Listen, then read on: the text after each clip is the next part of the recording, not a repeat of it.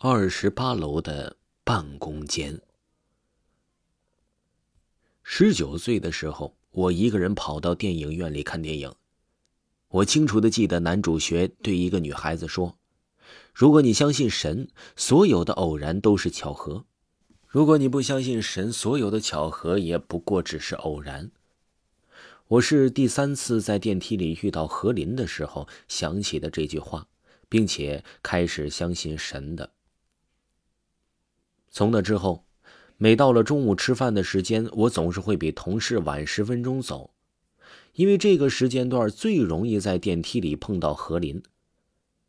我期待见到何林，也害怕见到他。每次电梯打开时，看到他在里面帅得一塌糊涂的样子，我都紧张的快要石化了。这样碰面有近两个月了，我都不知道他是从几楼下来的。直到有一天，我下了电梯之后，守在门口，看到电梯停在了二十八楼，是顶楼。终于有一天，我鼓足勇气上到了二十八楼，把网上随便打印的传单插到公司每个公司的门把上，透过每间屋子狭小的玻璃寻找着他的身影。突然，一个声音在我的身后响起：“你不是在楼下的杂志社吗？”怎么还发餐饮广告啊！我大叫出声，所有的传单像雪片一样洒在脚下。我惊慌着去捡，肩上的包一滑下来，里面的水杯发出了清脆的碎裂声。天哪！我当时的样子一定是狼狈极了。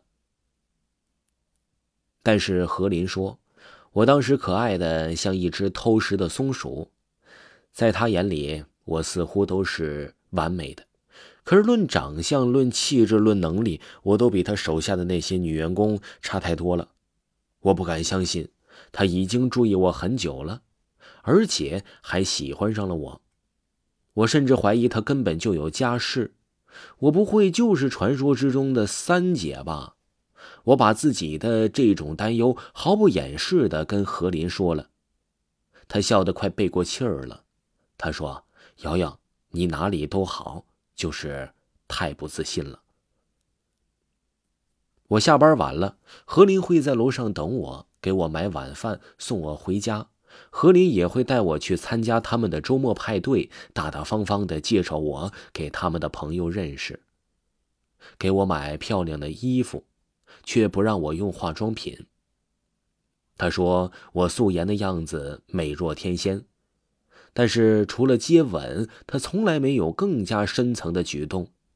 我终于知道，当一个男人深爱着一个女人的时候，他是会很谨慎的越过那道防线的。与何林在一起后，我变得越来越自信了。我再也不是含胸驼背、低头不语、唯唯诺诺的小姑娘了。但是在心底，还是有自卑在作怪。我不敢带何林出现在同事面前。于是中午我拒绝和他手牵着手去吃饭，我也不敢把何林介绍给我的家人和朋友。我还是害怕，这么优秀的何林有一天会离开我，到那时我该如何收场呢？这一点我不敢对何林说，对他好像讳莫如深，从来不逼我。我知道。他在暗暗的帮助着我，帮我变成女强人。九月，我们公司要推选一名新的主编，何林让我去试试。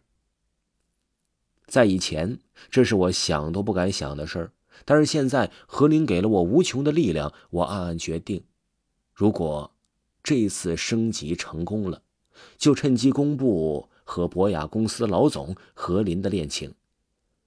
我真的相信了，女人找男友这是第二次投胎。自从认识何林之后，我的生活变得顺风顺水起来。这次竞聘成功又是最好的证明。我迫不及待的想要把这个好消息告诉何林，顺便邀请他来参加我们公司庆祝的 party。我跑进电梯，但是我没有找到二十八楼的按钮，怎么回事？我到了二十七层，看到了露台，这已经是顶层。这一层没有叫做博雅的公司，我颤抖着摸出电话打给何林，客服的声音告诉我，我拨打的是空号。不可能，我明明来过二十八层发传单，我坐过何林巨大的办公椅，看到他手下气质非凡的女员工走来走去，我听到何林对我说：“自信点儿，你比他们都美。”当我醒过来的时候，正躺在公司的沙发上，同事们呼啦一下围过来，像是看怪物一样的看着我。他们说我晕倒在了二十七层的露台上。至于怎么被抬下来的，我一点也不记得了，只记得何林握住我的手说：“傻瓜，帮你的不是我，是你自己。”听众朋友，本集播讲完毕，感谢您的收听。